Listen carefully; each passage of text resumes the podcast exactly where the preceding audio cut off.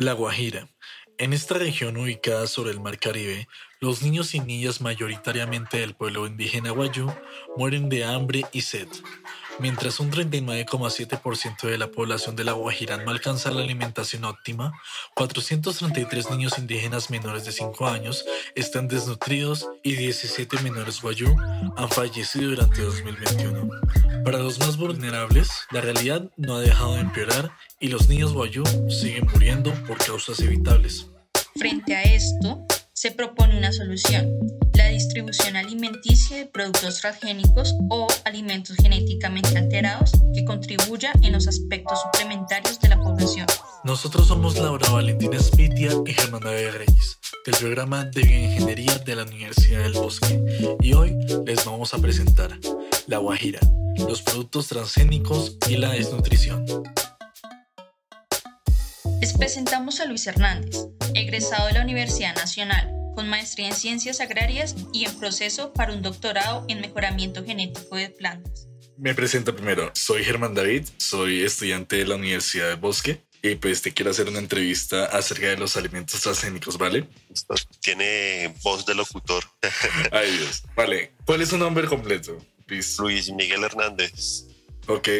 ¿Su edad? Eh, tengo 38 años. Ok, ok.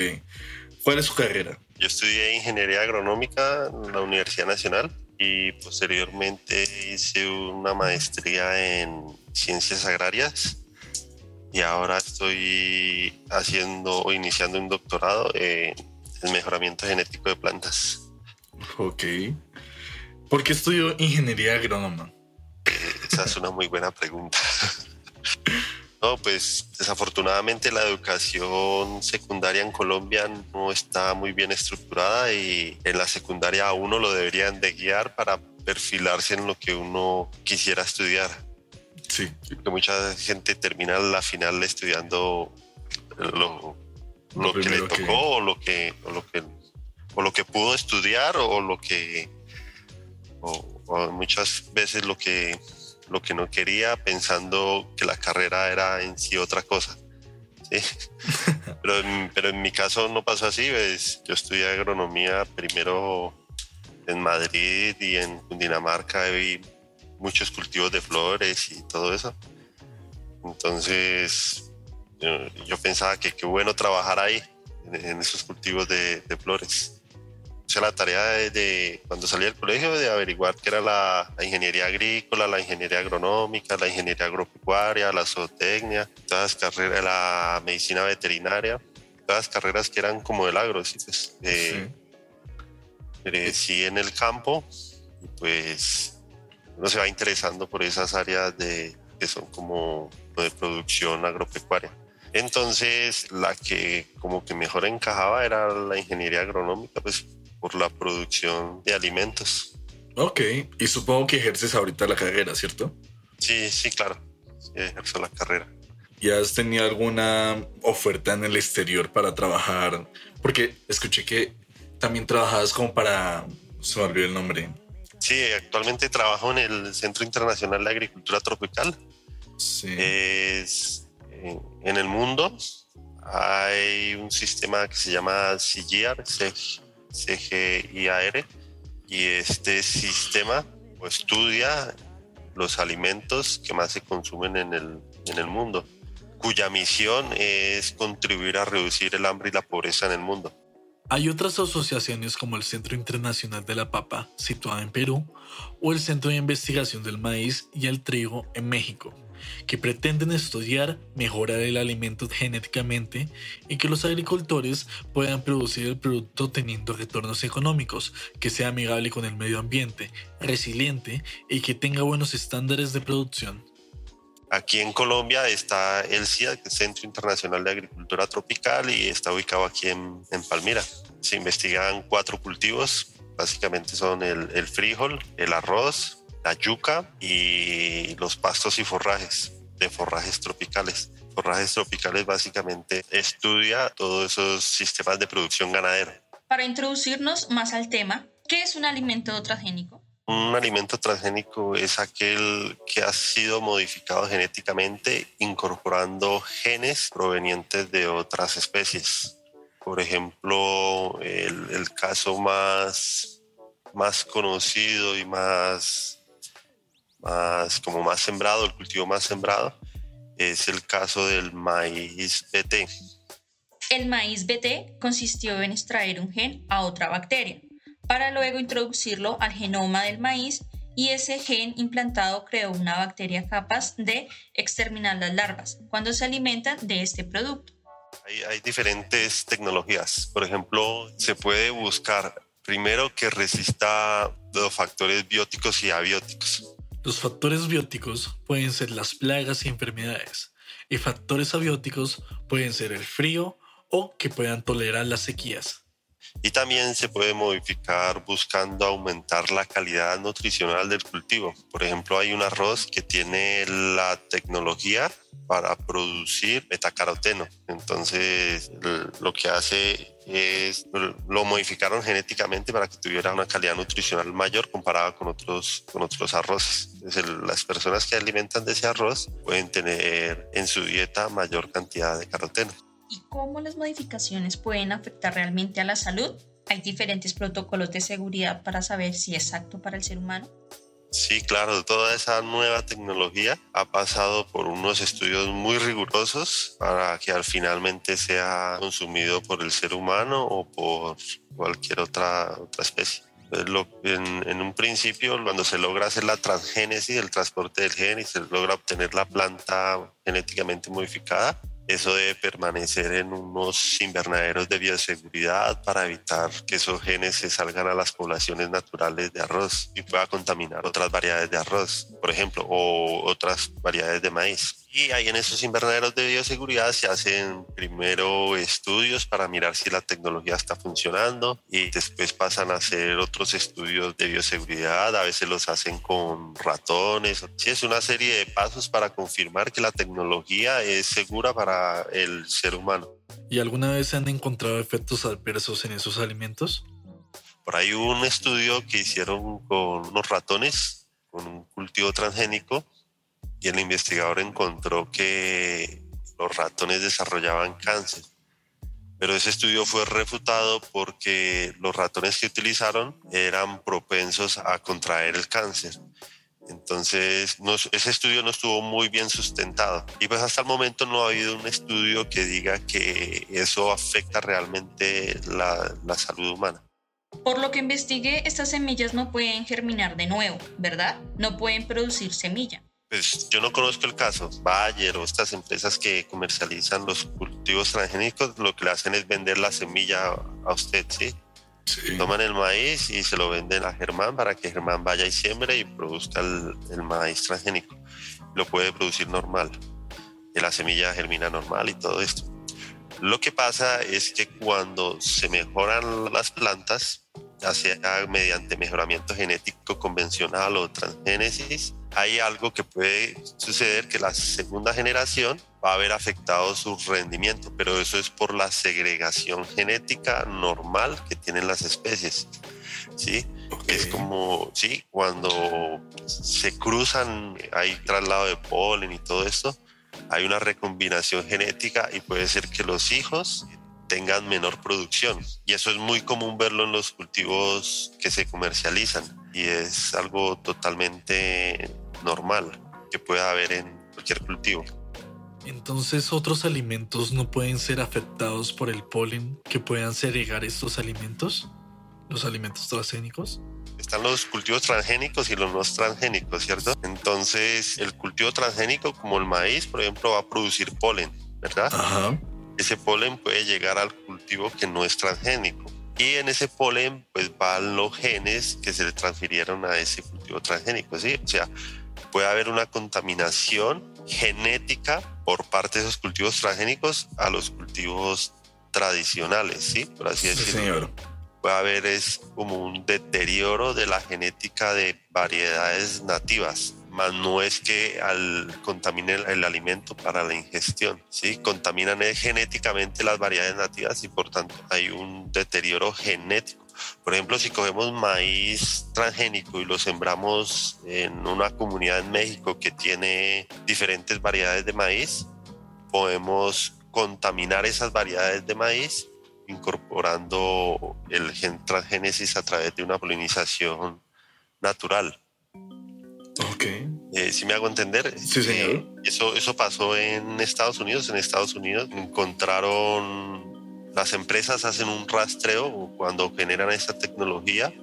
Están protegidos por la ley que nadie puede utilizar esa tecnología sin, sin ser autorizados. Y eh, en, en Estados Unidos los agricultores vieron sus cultivos contaminados por polen que venía de cultivos transgénicos. Y las empresas demandaron a esos agricultores y los agricultores perdieron, pero no fue culpa propia de los agricultores, sino que hubo una contaminación de, de polen por parte del, del cultivo transgénico. ¿Y cuál es el límite de los alimentos transgénicos? ¿Puede llegar a ser como los suplementos vitamínicos? Sí podría ser, eh, sin embargo, alternativa a la transgénesis, también están los alimentos biofortificados, que son alimentos que tienen, por ejemplo, aquí en CIAD, encontraron un frijol a través del mejoramiento genético convencional, encontraron un frijol que tiene altos contenidos de zinc. Sí. Entonces, si los agricultores cultivan ese frijol y se alimentan de ese frijol, van a tener una mejor calidad nutricional, ya que están ingiriendo mejores cantidades de zinc. ¿sí? Entonces, eh, sí, los transgénicos pueden ser un suplemento alimenticio, ya que se le pueden incorporar vitaminas y todo esto, ¿cierto? Pero también hay otra tecnología que son los alimentos biofortificados. También hay arroz con altos contenidos de zinc, hay frijol con altos contenidos de zinc. No solo debemos ver la, la biotecnología, la transgénesis, la solución a esa deficiencia nutricional. También hay la alternativa de cultivos biofortificados. Ok, dale, dale. ¿Y para el consumidor hay alguna diferencia? ¿Suelen ser más- baratos que los convencionales? ¿O realmente no hay ningún eh. Eh, diferencia? Pues por lo general la transgénesis es una tecnología patentada, ¿sí? Sí. Y al ser una tecnología patentada, pues hay detrás una empresa que tiene intereses económicos y todo eso, y pues ellos no van a atender a esas pérdidas. Por este lado, los alimentos biofortificados, las empresas que están trabajando en ellos son empresas no gubernamentales, son empresas financiadas cuyo fin es reducir el, la misión es reducir el hambre y la pobreza. Entonces, estas semillas no van a tener un valor económico tan elevado como la transgénesis, ¿sí? Es más, el CIAT regala estas semillas a veces cuando los agricultores necesitan, las regala para que ellos las conserven y sigan su proceso de producción.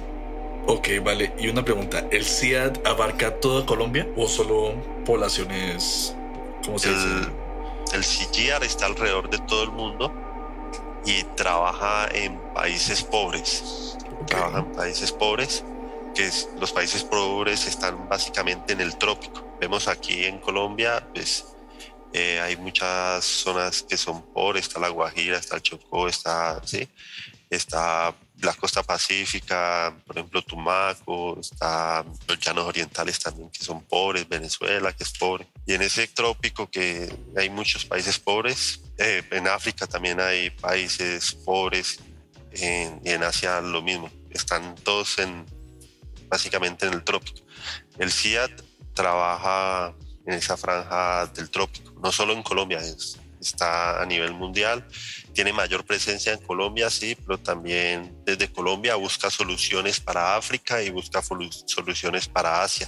Ok. Sí, por ejemplo, aquí el, el programa de mejoramiento de frijol busca soluciones no solo para aquí, para Colombia, también para África. Entonces, lo que hace es buscar frijoles resistentes a las plagas de África, frijoles con mayores contenidos nutricionales para que las comunidades de África puedan sembrarlo y estar mejor alimentadas. Lo mismo el programa de yuca, busca yucas más resistentes a las plagas de África, de Asia y todo esto, ¿sí?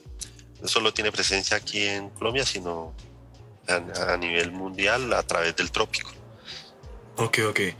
Y entonces me estás diciendo que es como más centrado acá en Colombia. ¿Hay algún plan de investigación especialmente hecho para la Guajira? No, para la Guajira que yo conozca, no.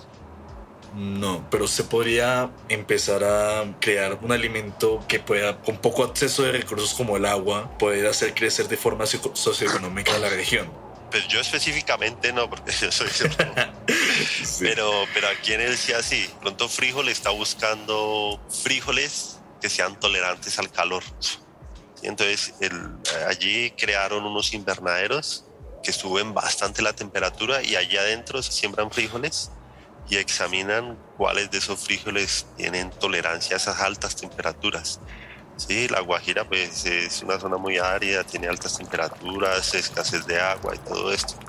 Podría ser que en algún momento se genere una tecnología para que las personas de la Guajira siembren algún tipo de frijol, ¿sí? Ok, ok. O sea, es posible, pero no se ha implementado. Sí sería posible. Ok, y También una de las problemáticas del hambre no es tanto la producción de alimentos en sí, sino la distribución. Ok, como ayudas del Estado o algo parecido. No, o sea, se produce mucho alimento, pero en muchas ocasiones ese alimento no llega a las zonas más apartadas. Sí. Aquí, aquí en el valle del Cauca donde estamos, la mayor área es sembrada en caña de azúcar. Sin embargo, aquí llega mucho alimento, llega frijol, llega, llega de todo y se distribuye normalmente. Y aquí en el valle hay menos hambre que pues, en la Guajira, ¿sí? El problema de la Guajira también radica en, a nivel mundial. El problema del hambre no es solo la producción de alimentos en sí, sino la distribución. Ok. Supongo que eso tiene que ver más que todo por un contexto, tal vez porque el valle es una zona más comercial que la Guajira, sí, obviamente. sí, sí, claro.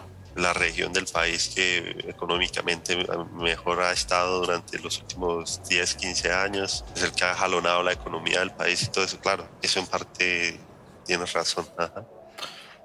Ok, y yo creería que son todas mis preguntas, la verdad. ¿Quieres adicionar algo? Un... Eh, sí, eh, yo creo que los cultivos transgénicos son muy buenos. Tienen la idoneidad para producir mejor alimento y mucho más alimento, impactando de menor forma o impactando menos el ambiente también, que se puede decir, ¿sí? Sí, señor. Lo que pasa es que están desfasados tanto en el tiempo como en el espacio, ¿sí? En el tiempo porque es una tecnología futurista, pero el mejoramiento genético convencional aún funciona y para solucionar problemáticas de nutrición, como por ejemplo los cultivos biofortificados. Funcionan muy bien y no tienen estas problemáticas de leyes y todo eso, de intereses comerciales, de intereses... De una compañía. De una compañía, sí. y, y, están, los cultivos transgénicos también están desfasados en, en el espacio. Por ejemplo, si vamos a producir un cultivo de arroz con alta cantidad de betacaroteno de vitamina A, ese cultivo debe estar en las comunidades que lo necesita, ¿sí? Por ejemplo, aquí en Colombia no sería necesario porque aquí tenemos vitamina A en muchos otros cultivos, la zanahoria, el zapallo, muchos otros cultivos tienen vitamina A y no, no, lo, no necesitamos ese, ese arroz enriquecido con vitamina A por ejemplo, ¿sí? Mientras que hay comunidades en África que no tienen de pronto acceso al, a, estos alimentos con alto contenido de beta-caroteno, entonces el arroz biofortificado sí les puede servir, ¿sí? Sí, señor. Ok, vale. Muchísimas gracias por tu tiempo. Luis, gracias por darme este espacio de tu trabajo y todo para esta entrevista. Muchas gracias Luis por la información. De verdad que nos ha ayudado bastante. Listo. Muchas gracias. Cualquier cosa me sin pena yo. dale, dale. dale. Dale, chao, chao. Si de alguna manera se podría llegar a implementar esto en La Guajira, ¿qué estrategias serían viables para la población indígena guayú? Qué buena pregunta, Germán. Yo diría que antes de llevar a cabo el proyecto de alimentos transgénicos, sería bueno primero hacer un estudio de la población guayú, ya que tienen diferentes costumbres, lo cual podría impedir llevar a cabo el proyecto si primero no se analiza diferentes factores de esta comunidad. Es muy cierto. Además, sería curioso ver cómo viven ellos, aprender de sus costumbres y ayudarlos para bajar el índice de desnutrición en esa población. Es interesante ver cómo el estudio científico puede llegar a modificar alimentos para disminuir el índice de desnutrición y enseñar a la población a manejar este tipo de cultivos para su propio beneficio. Esto fue Hablemos de Cambios, un podcast que busca adentrarse en la mente de los entrevistados y reproducir ese sentimiento a sus oyentes. Gracias por escuchar y nos vemos en otro episodio.